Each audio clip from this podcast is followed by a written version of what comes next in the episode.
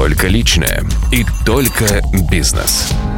Сегодня снова только личное и только бизнес. Докапываемся до смысла и закапываем скромность. Раскрываем не только тайны бизнеса, но и вытаскиваем скелеты из гардеробной. В нашем подкасте настолько уютно и тепло, что ты не захочешь уходить. Меня зовут Аня Шевелева. А меня зовут Аня Григорьева. И мы записываем подкасты вере, надежде и любви к нашим гостям и слушателям. Ставьте лайки и скидывайте ссылки друзьям. А мы начинаем. Всем привет! И сегодня у нас необычный гость. Необычно она тем, что она бизнес-вумен, имеет два магазина, один из которых находится в Москве. У нее трое детей, муж, она прекрасно выглядит, стройна. И как вы думаете, как у нее хватило времени прийти к нам? Конечно же, ответ прост. Она наш друг и партнер, и просто замечательный человек. Как вы поняли, связи решают все. Итак, сегодня в наших стенах Ирина Чернецкая, создатель и собственник бренда одежды Айче. И сегодня мы будем пытаться достать скелетов из ее гардеробной, хотя, конечно же, кажется на первый взгляд, что скелетам там нет места. Одна одежда. Супермама, супержена, которая источает любовь сейчас прямо на нас. Творческая, неотразимая Ирина. Будем сегодня с ней беседовать и уверена, что и вы полюбите ее еще больше. А если не знали, то просто полюбите. Ира, привет! Девочки, привет! Спасибо вам огромное просто за такую презентацию. Я сидела, слушала, такая, вау, это обо мне, это я, как классно. Да, да, да, да. Да ладно? А где Да, да, да. А, как классно послушать мнение о себе со стороны. И да, связи решают все. Действительно, я не хожу на интервью, я очень редко где-то участвую. Наверное, за последний год я, конечно, стала больше открываться, потому что есть что рассказать и поделиться есть чем, и хочется этим делиться, потому что в мире и так много всего грустного, страшного, поэтому давайте делиться любовью и любовью к своему делу в том числе. Днем с того, с начала твоего пути. Как ты вообще начинала? Итак, мой путь был непрост, да. 1900. Мой путь был непрост, но на самом деле история бренда началась э, действительно в непростое время, это во время пандемии. Ко мне пришла такая идея. На носу э, была весна 2020 года. Я помню, что у нас э, стояла очень теплая погода, мне пришла мысль, а может быть, все-таки попробовать сделать небольшой дроп, коллекцию, которая будет сейчас актуальна, востребована из легких тканей. Я эту идею рассказала своему супругу, на что он, конечно же, как бизнесмен меня поддержал. А вообще, в целом, он поддерживает практически все мои идеи. По поводу идеи э, бренда он меня поддержал, сказал, да, давай, дерзай. И, конечно, привел такой пример, когда э, мы шли как раз по Нью-Йорку, наше путешествие, и девушка мне сделала комплимент. Я шла в там жакете, брюки палаццо, у меня такая была кепка. Вот, и я иду такая счастливая, радостная, и девушка мне сделала комплимент, ой, beautiful style, вот что-то вот в таком варианте, хотя для американцев это нормально делать комплименты, но муж это запомнил, сказал, ну смотри, тебе даже в Америке, в Нью-Йорке, на улице э, недалеко от квартиры Сары Джессики Паркер сделали комплимент. Да, да, да, да. Сделали комплимент. А, я говорю, ну да, значит, в этом что-то есть. Знак. Да, знак. В общем, э, и что? Я начала реализовывать свою идею, нашла дизайнера. Дизайнер при этом мне очень быстро отрисовала наш логотип, буквально там за три недели поставила задачи, что я хочу от этого логотипа. Это, конечно, эстетично, это, конечно, история минимализма, легкости. Я приобрела ткани. У нас в городе Красноярске съездила к нескольким поставщикам, выбрала для небольшого дропа коллекции тканей, перестирывала их вручную, а, обратилась к пару производствам, да, договорилась а, сделать а, несколько образцов. При этом, видимо, все-таки опыт предпринимателя мне помог в том, что я не складывал яйца в одну корзинку, да, то есть я обратилась сразу к нескольким. У нескольких э, производств я отшивала образцы для того, чтобы понять, где лучше качество, а, какой упор сделать на это производство, а, потому что все-таки история производства, у них есть свои сильные стороны, да, у каждого производства. Поэтому я распределила четко, понятно, и выпустила первый дроп, как помню тогда, за два дня до ретроградного Меркурия. Ира, а скажи для тех людей, не посвященных дроп, это что? Это а, небольшая капсула, да, часть, то есть дроп это выкидывать, то есть это дропы, которые выпускаются, то есть часть коллекции можно назвать так, то есть это не а, полноценная коллекция, где закрываются все позиции ассортиментной матрицы, верхняя одежда, там первый слой, второй слой, а небольшое количество, можно сказать так. Так вот, сделала сама страницу, начала ее вести в Инстаграме, и отклик получился хороший, интересный, положительный. А, начались продажи. Онлайн возили в пакетах доставку, примерку. Ну и, конечно же, я кайфовала от этого процесса в первую очередь и захотела идти дальше, развивать свое дело. А скажи, до этого у тебя были какие-то, ну вот до того, как тебе вообще пришла идея, ты что-то шила или как вот Почему именно вот эта идея? Почему там, не знаю, не торты печь? Да, на самом деле для вот своего дела, которым сейчас я горю и посвящаю все рабочее свободное время, для этого были предпосылки. Начнем с того, что я с детства обожала шить для себя, ходить к портным, выбирать самостоятельно ткани. Я пропадала часами в магазинах ткани, трогала, визуально сопоставляла клаузуры, ну, то есть какие-то коллажи, э, друг на друга накладывала, фурнитуру. Все это было мне знакомо. Я думаю, что в целом все-таки на это также повлияло Наверное, то, что я видела с детства. У меня прекрасно шила тетя. То есть она как сейчас можно сказать, это конструктор-закройщик. Ну, это швея на дому, которая действительно э, владеет э, знаниями, которые даны от Бога, можно сказать так. У меня шил папа. То есть у меня папа на «ты» с машинкой швейной, не мама, именно папа. Папа прекрасно гладит, отпаривает стрелочки. То есть это вот по папиной линии. По папиной линии бабушка, это вот э, она немка, и у нее действительно к этому, возможно, были тоже способности, дар. У нее в доме всегда было чисто, эстетично, красиво. Салфеточки сшитые, накрахмаленные подушечки, связанные салфеточки. Я в детстве вязала. А вот, я, наверное, прекратила вязать со вторым ребенком, когда там сказали, что нельзя вязать, пуповина пере, там как-то перемотается, перевяжется. Вот. А в детстве я вышивала нитками мулине. Я не сказать, что шила для себя одежду, но я ее, можно сказать, модернизировала. Там у рубашки могла отпороть воротник, там пришить какое-нибудь кружево. Могла убрать э, планку, сделать из нее веревку, там шнуровку.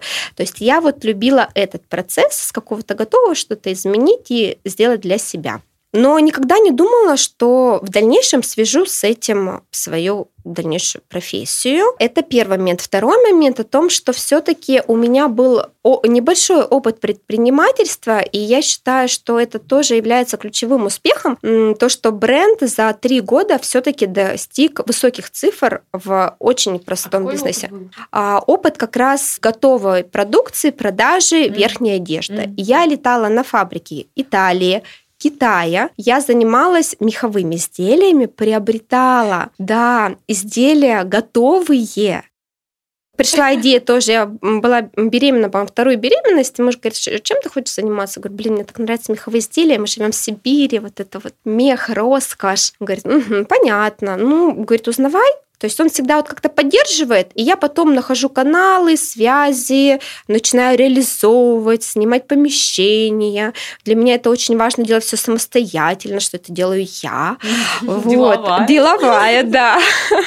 Вот. И у меня был такой опыт как раз первые рейлы с одеждой я поставила еще в действующем магазине со своими меховыми изделиями на тот момент, когда мы открылись после пандемии. Когда эти рейлы стали приносить там практически одинаковую выручку, тогда я поняла, что все-таки это отдельный бизнес, мое внимание полностью переходит туда. Мне уже не интересно заниматься меховыми изделиями, и туда еще подключился, я думаю, такой экологичный момент. Мне стало жаль животных, и это действительно так. Я перестала носить натуральный мех, мои все шубы и соболя вот до сих пор лежат, э, висят в гардеробе гардеробной. Я думаю, что все-таки пора с ними расстаться. Я перешла на стопроцентную овечью шерсть, которая э, экологична, это натуральный продукт, но при этом ни одно животное не пострадало. Я познакомилась с такими изделиями, и, конечно же, это Просто полностью... лысые ходят.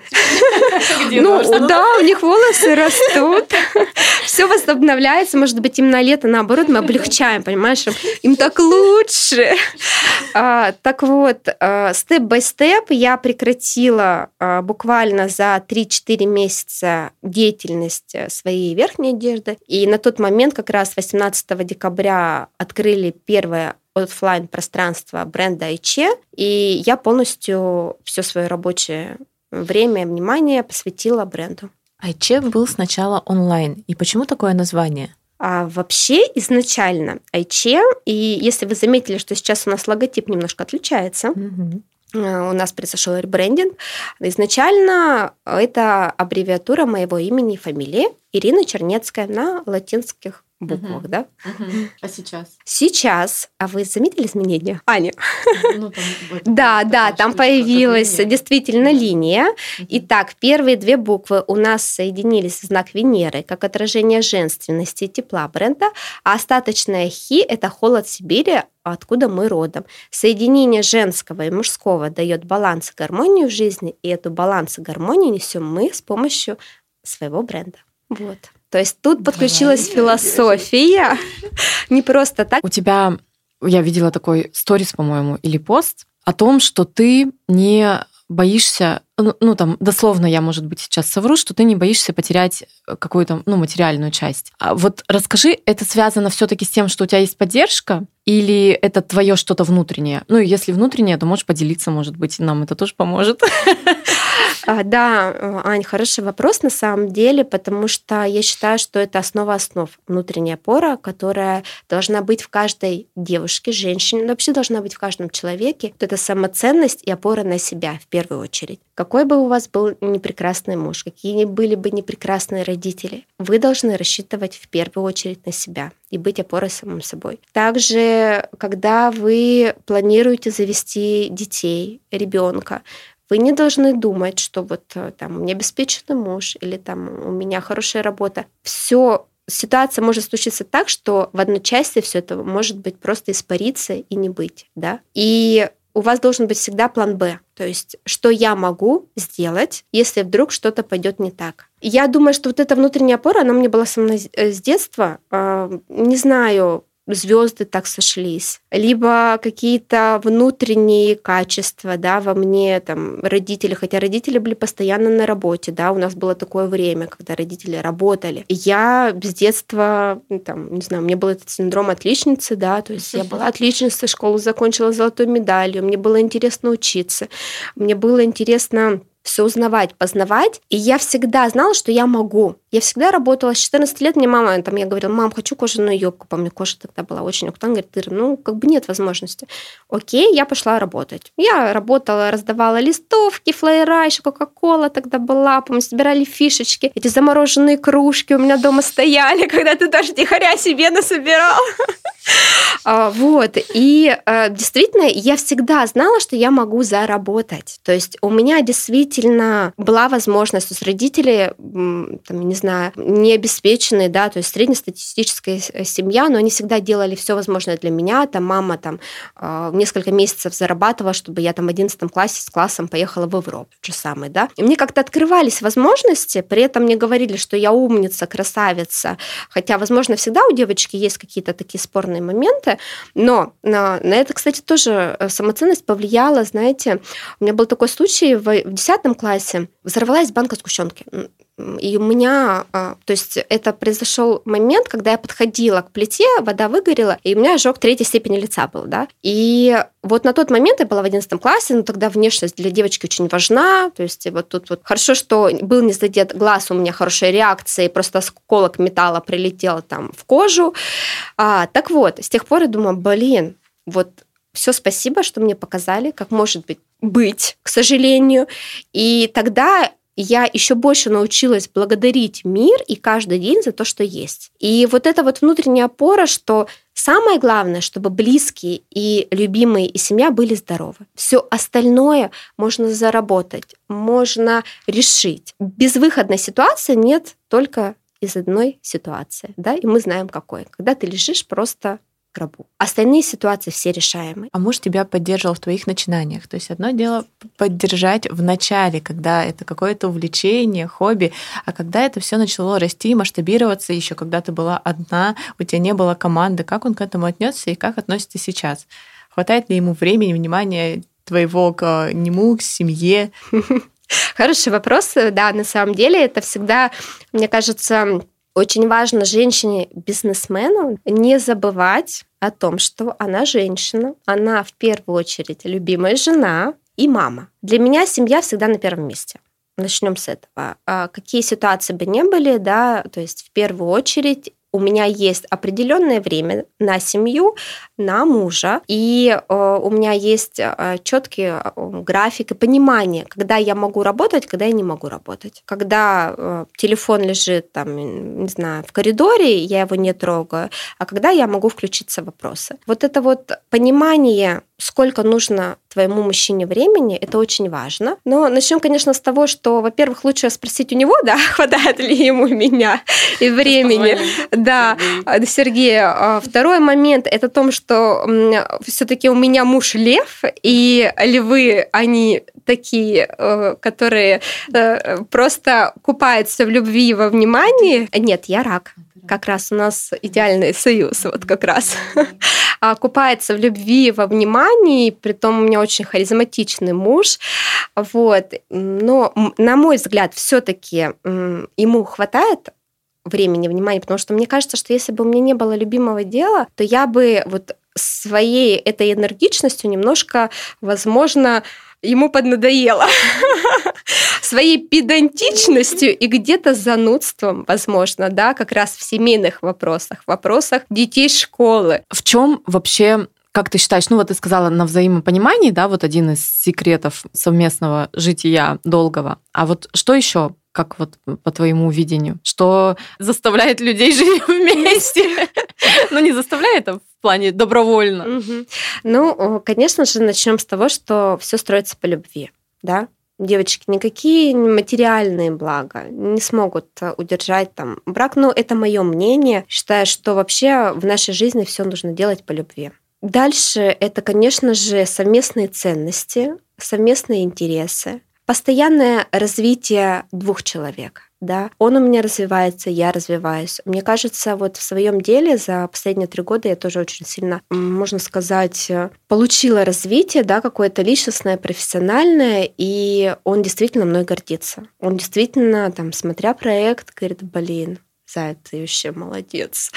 А, видя какие-то мои успехи, он действительно гордится, и от этого еще больше понимает, что вот это моя девушка, это моя любимая, это моя жена. И действительно, это здорово. Это еще, наверное, подпитывание какой-то первой влюбленности, когда вы были одни, а сейчас вы раскрываетесь да, по-новому по-другому. Ну и, конечно же, вообще понимание, да, куда вы стремитесь, что вы хотите от жизни, каким вы видите совместное будущее там, в 50 лет. Дети вырастут, что вы будете делать вдвоем? А разговаривали вы со своим мужчиной да, об этом? К вопросу стремлений. Я хочу спросить про бизнес. Сейчас у тебя есть а, один магазин здесь у нас в Красноярске. Насколько я знаю... Два. Два. Да, два действующих. Два действующих. Один закрывается, а и один я видела, что есть история, что где-то будет открываться, и уже вчера мы увидели где. Это у нас ТРЦ Планета. И есть еще один магазин в Москве. Давай начнем с Красноярска. А как вообще ты выбирала первый магазин, как выбирала место, почему именно там, а как открыла второй, почему закрываетесь и как вообще решили все-таки открываться в нашем торговом центре? Угу. Спасибо за вопросы. Итак, начнем с того, что как я выбирала место. А, на самом деле, для первого пространства я, во-первых, выбирала территориально близкое место к своему дому. Ну, так как я действительно занятая мама, да, и для меня территориально очень важно, где располагается. Я не готова на дорогу тратить там полтора часа и два часа времени. Я это время лучше проведу с семьей, с детьми, с мужем. Так вот, а, территориально я выбирала район телевизорный, Октябрьский на тот момент. Супруг мне как раз сказал, что ты знаешь, ну, он непосредственно, у него несколько бизнесов, и он ведет, он постоянно в теме недвижимости, говорит, вот сдается небольшая площадь в таком интересном пространстве, хочешь посмотреть, там очень недорогая коммерческая недвижимость, недвижимость. Я пришла, увидела, там раньше сидела искра, э, действительно такое лофтовое здание, кирпич. Я говорю, вау, классно. Действительно, мне хотелось сделать наше пространство а, без люкса, шика, уже в стиле лофта, чтобы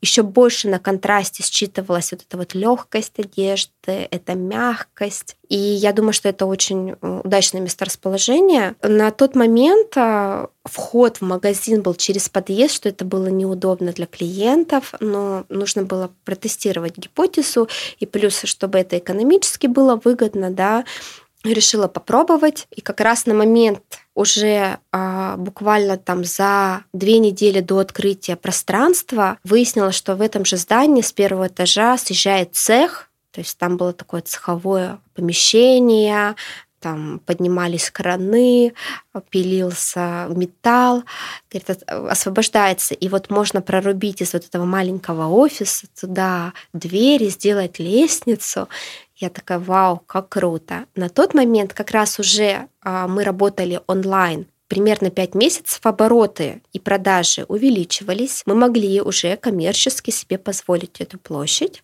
Я уже была настроена, что все-таки неудобно через подъезд для клиентов. Я на самом деле в своем бизнесе за три года постоянно ищу, как я могу улучшить и сделать комфортнее шопинг для своего клиента. Естественно, заходить через подъезд, там, это железная дверь, одна, вторая, но это действительно некомфорт. Там как раз открывалось э, пространство и вход сразу с торца, с улицы, человек тебя видит, заходит.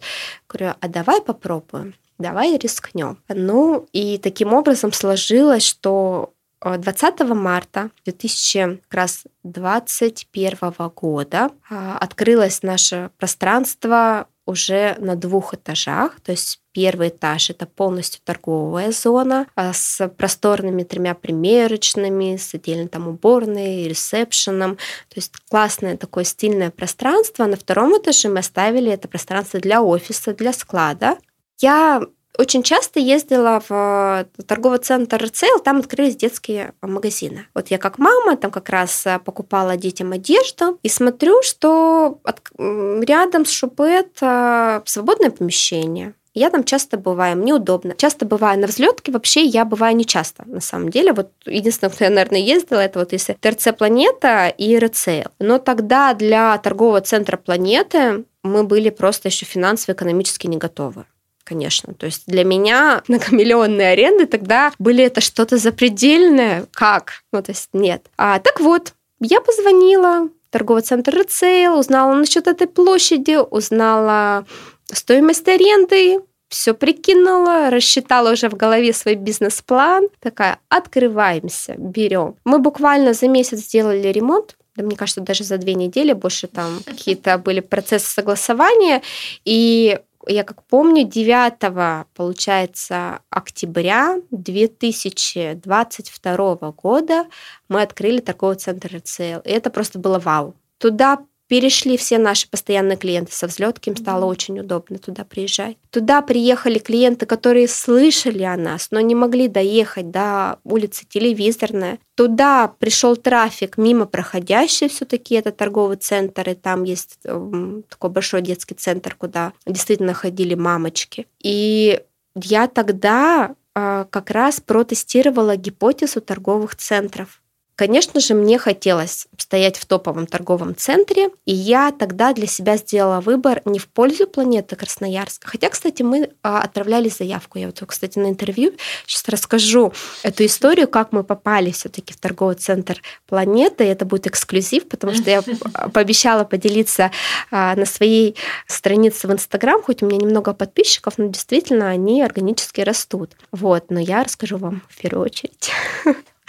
Да, так вот, эм, мы сделали в пользу развития по России. То есть в Красноярске было все хорошо. Торговый центр Рецейл работает, телевизорная работает, мы увеличиваем свои обороты, производство. Хочется, чтобы о нас узнала Россия. В первую очередь выбор пал на Питер я хотела э, встать в Санкт-Петербурге. А я помню, тогда устроила э, уикенд с мужем, мы полетели в феврале. В начале февраля как раз познакомиться с Санкт-Петербургом, пройтись, посмотреть, познакомиться с торговыми центрами, с отдельно стоящими площадями. И познакомились мы их самым топовым торговым центром. Мы стали вести переговоры, но что-то пошло не так, хотя у нас уже был сделан 3D-дизайн, то есть э, мы в целом планировали встать в их самом топовом ТЦ.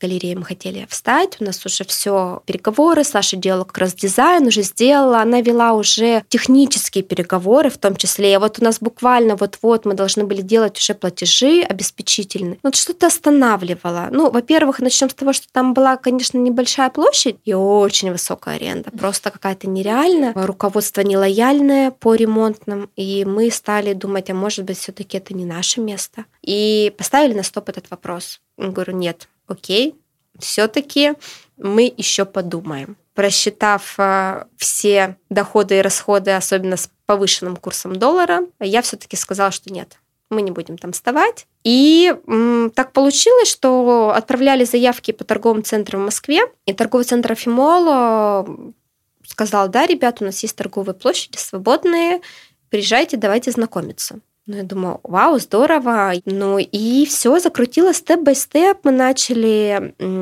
выяснять все нюансы, оговаривать сроки. Конечно же, я изначально хотела выбрать другой этаж. Но свободных мест не было. И мы сделали в пользу, ну, которые нам рекомендовали, давали, плюс мы вставали на якорь, а, мы буквально прям напротив находимся Манго и Мангаме, то есть это является тоже таким якорем в бизнесе. А, нет, у нас первый этаж, это как бы, да, где стоит больше масс-марк, масс-история, вот, мы все таки отличаемся, мы все таки бренд а, middle сегмента, вот, и, конечно, в дальнейшем мне хочется, возможно, поменять этаж, но это будет попозже, не сейчас, да, вот, а, Таким образом, мы открылись в Москве. А, мы действительно стали нарабатывать свою лояльную аудиторию. Это, конечно, непросто, потому что мы прыгнули сразу же в пучину, а, не знаю, fashion-бизнеса, в колоссальную конкуренцию со стороны брендов. Действительно, московский рынок, он знаком, он приучен к интересному продукту, к хорошему продукту. Для них это не новинка. То есть если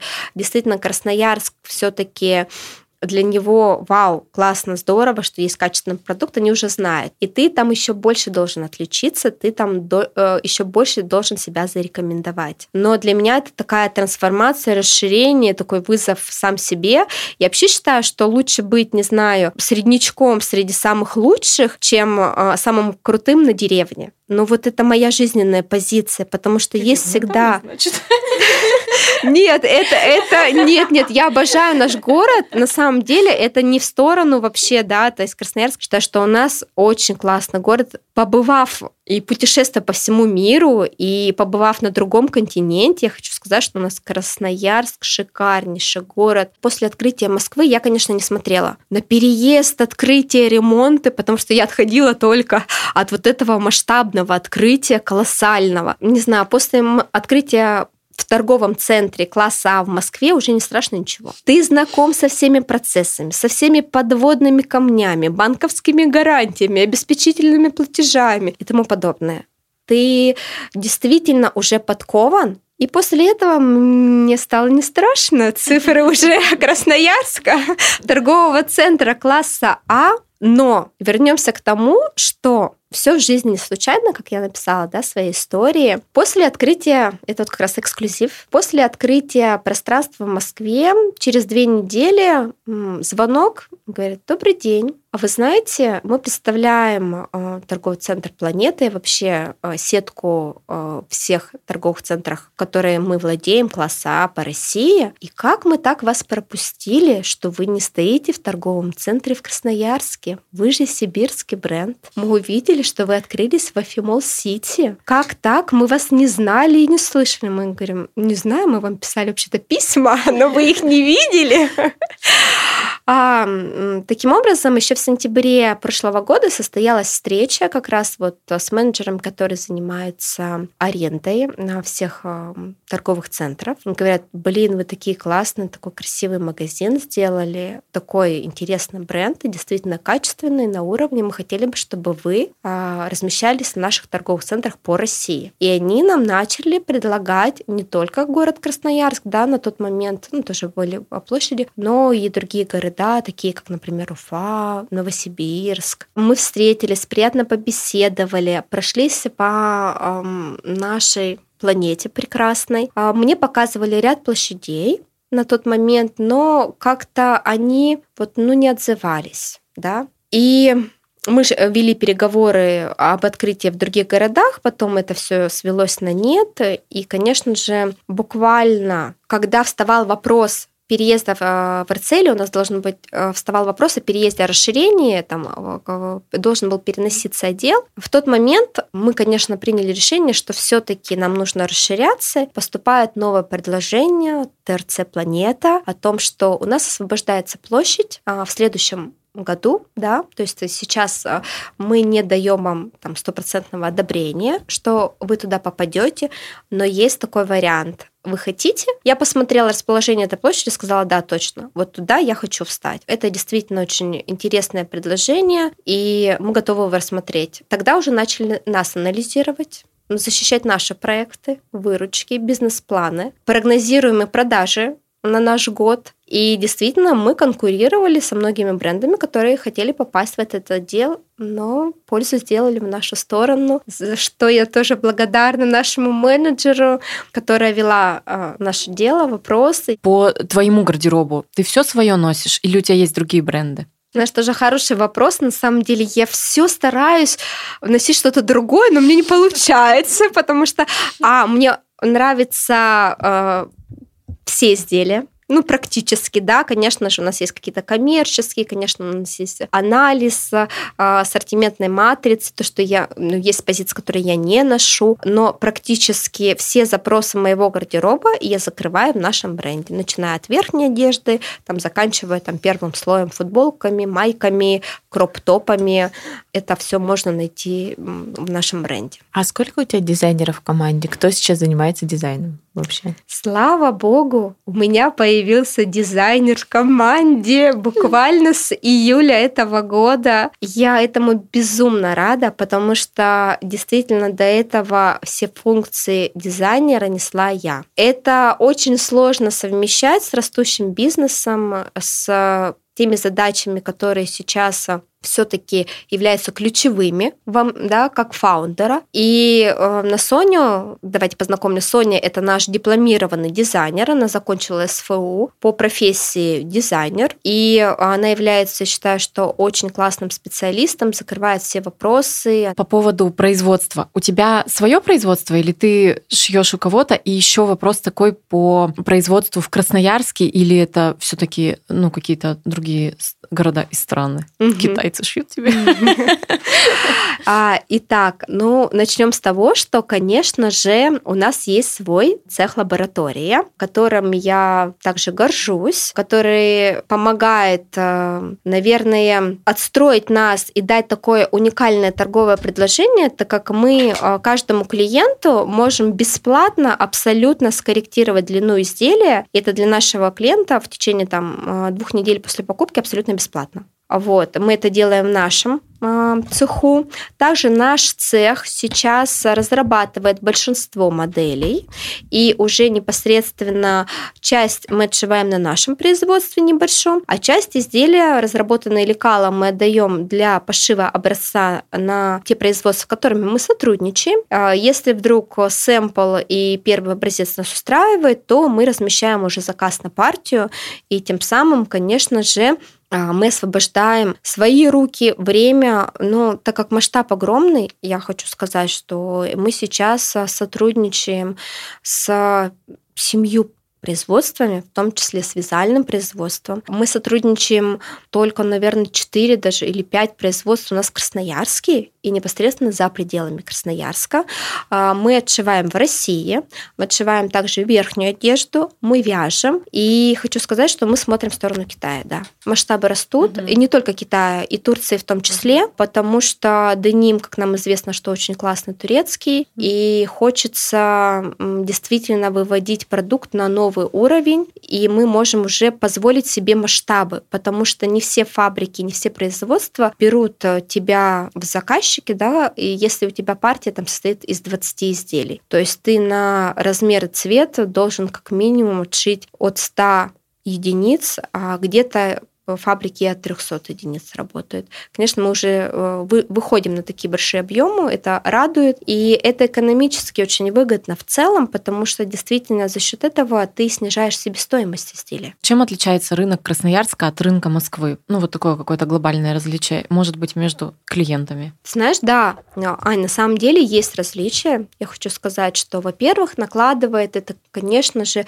климатические пояса, в которых мы находимся, mm-hmm. да. У нас и наших клиентов разные потребности. То есть, что для нас не знаю, считается до минус 15, москвичи могут носить всю зиму, да, особенно те, кто, там, не знаю, находится в подземелье, да, так можно сказать, постоянно на метро, постоянно там от машины до, доехали до станции метро, оставили, зашли в метро, с метро вышли в торговый центр, они даже не выходят, бывает, на улицу. То есть э, в такой степени классно у них построена логистика. Вот, то для Красноярска в первую очередь вообще мы всю верхнюю одежду всегда создавали с учетом наших климатических особенностей. Считаю, что тем самым классно, что мы, э, ну, мы действительно завоевали сердца наших а, сибирячек, потому что у нас одежда, она с ветрозащитой, она проверена нашими сибирскими холодами, а, и она действительно закрывает все потребности. Если вдруг холодно, то в наших пуховиках будет тепло. Вот, это первый момент, конечно, климатические особенности. Второй момент – это все-таки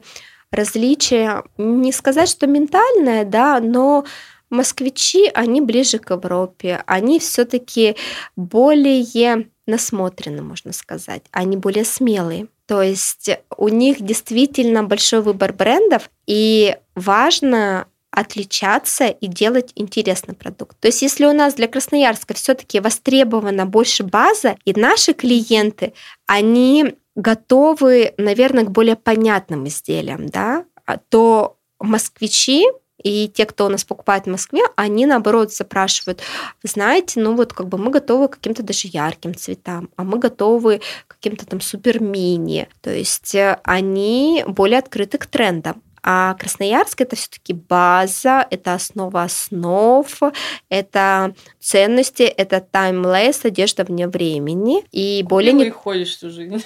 И более нейтральные, да, да, и более нейтральные цвета. Конечно же, я говорю это в общей массе. Есть точечно, конечно, клиенты, которые в Красноярске, вау, круто, спасибо, что вы сделали, там, не знаю, супер мини, да, либо добавили яркий цвет. То есть это тоже, конечно, в Красноярске бывает точечно. Но если мы вот в общем разрезе смотрим, что да, Москва, она открыта более к каким-то неординарным обработкам. То есть если у нас там, я не знаю, открытый шов, там могут сказать, что за у вас нитки торчат, да, то Москва не задаст тебе вопросов, они понимают, что да, это модно, современно, это тренд, и это такая деталь у изделия. А насчет конкуренции, где конкуренция выше в Москве, вроде как там больше трафик, там больше людей, или же здесь в Красноярске? Однозначно в Москве, mm-hmm. конечно же. Но вообще я хочу сказать, что это неплохо. Конкуренция это двигатель прогресса, да. Это действительно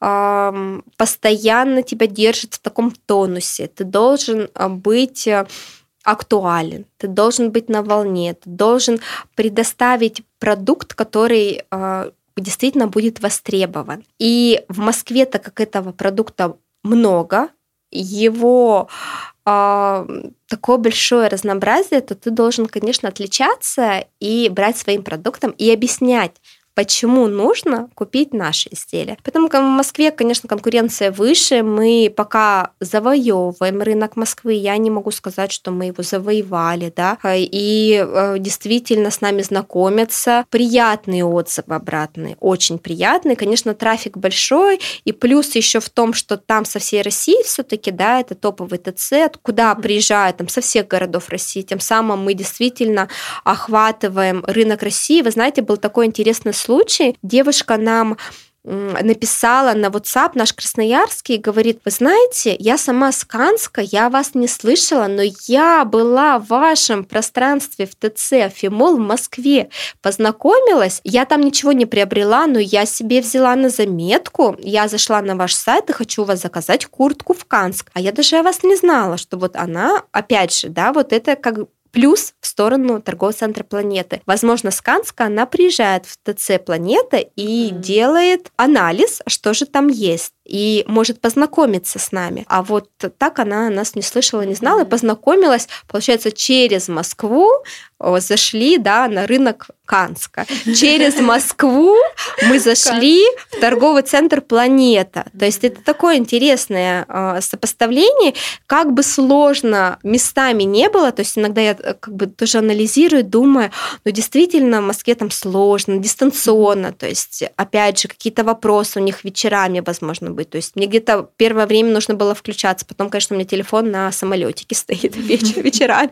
Но первые моменты, да, я включалась. Разница во времени, а, разница в ценностях у людей, да, мы сменили там трех управляющих. В итоге у меня сейчас управляющей стала девочка, которая работала просто консультантом, она выросла, она умница, она невероятная, хотя ей там 18 лет, на минуточку, да, представляете, какая осознанная, но я вообще невероятно просто э, умиляюсь, когда смотрю на такую молодежь целеустремленную, с э, пониманием, что они хотят от жизни и с правильными ценностями, да, ценности, которые разделяем мы и разделяет наша компания. Такое вот интересное сечение обстоятельств, что через Москву мы заходим в том числе и на сибирский рынок. Ира, а скажи, есть ли у тебя в, ну вот, может быть, клиенты какие-то встречаются, которым что-то не нравится, не знаю, там порвались штаны на второй неделе носки или там как любят они, в катышках сразу после первой стирки, ну, как бы стирай нормально. Да, да, да, вот как, а, и вообще, есть ли у тебя какие-то негативные люди, которые что-то тебе подкидывают, и как ты к этому относишься, как с этим справляешься?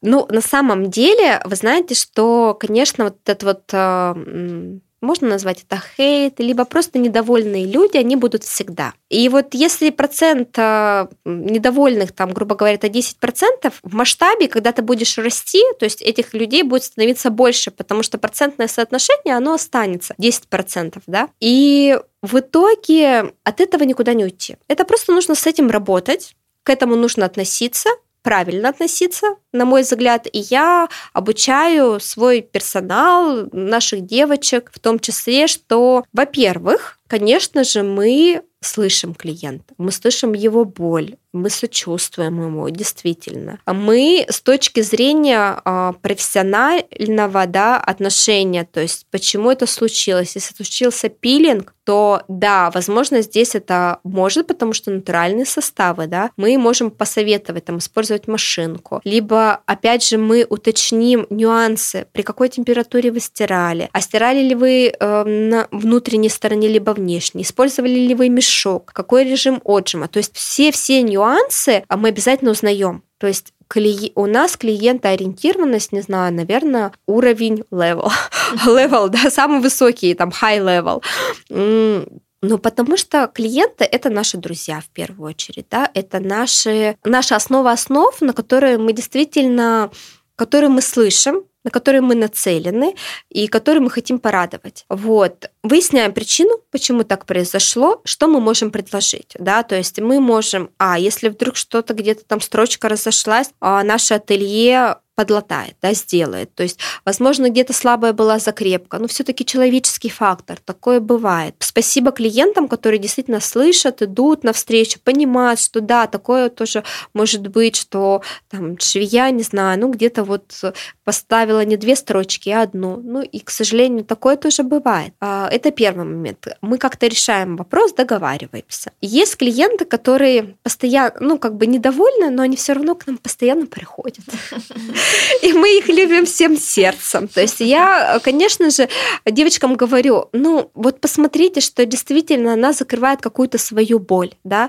То есть она пришла, потому что у нее внутри болит. Вот то, что у нас внутри, мы это как бы несем в мир. Угу. Вот если она несет боль, значит, у нее эта боль внутри сидит. Мы хотим ее порадовать, может быть, сделать комплимент, какие у нее красивые глаза, там, или там прическа, или там отметить, как она прекрасно выглядит. Попытаться узнать, да, то есть что, почему так произошло. То есть решить этот вопрос. И, э, конечно, следующий момент, если все-таки это происходит там по вине клиента, но мы можем ему помочь, то мы всегда будем на стороне клиента. То есть вот у нас э, последний был тоже случай, девушка капнула белизну, то есть у нее там пятнышко на джин, там, джинсовку бежевого цвета, конечно, она разъела краску. Что мы можем сделать? Мы распороли нашу там продаваемую баскую юбку, которая в целом была в продаже, потому что у нас джинсы уже такой не был.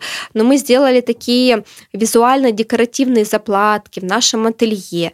Тем самым мы сохранили лояльность клиента. Даже это произошло, пусть по ее вине, но она слезно просила, что это ее любимая джинсовая куртка, помогите, пожалуйста. И как бы испортив новое абсолютное изделие, мы удержали нашего клиента. Опять же, она сразу же, во-первых, приобрела у нас свитер, ну, вот в момент, когда она приехала сдавать э, джинсовку, она приобрела другое изделие. Б, она уже поняла, что мы действительно искренне к ней относимся, искренне ей хотим помочь, и она останется с нами, я думаю, что надолго. А вот в таком плотном графике тебе хватает времени на какое-то еще хобби? Или твоя работа это и есть твое большое хобби? Ну, на самом деле, конечно же, моя работа это, это хобби, да, но, опять же, оно из хобби превратилось в бизнес, да, мы не будем путать, я думаю, что, может быть, кто-то рассказывал уже на подкастах, mm-hmm. что есть хобби, а есть бизнесы, да, и э, это не значит, что хобби это плохо, это просто ты делаешь выбор, да, ты кайфуешь mm-hmm. от, от того, что ты сам творец, и либо ты строишь бизнес. Так вот, все-таки сейчас масштабы выросли, и действительно, это все-таки бизнес у меня. Это моя работа, и у меня есть определенные увлечения. А, с этого года я вновь возобновила и сейчас посвящаю время йоги. А, я уже как 8 лет увлекаюсь практикой йоги, не только физически, но я тут подключаю медитации, дыхание. Для меня это важно, это действительно дает мне определенный ресурс. Я возобновила практики, и плюс я сейчас еще пошла даже на танцы, high heels. Это мое новое увлечение да.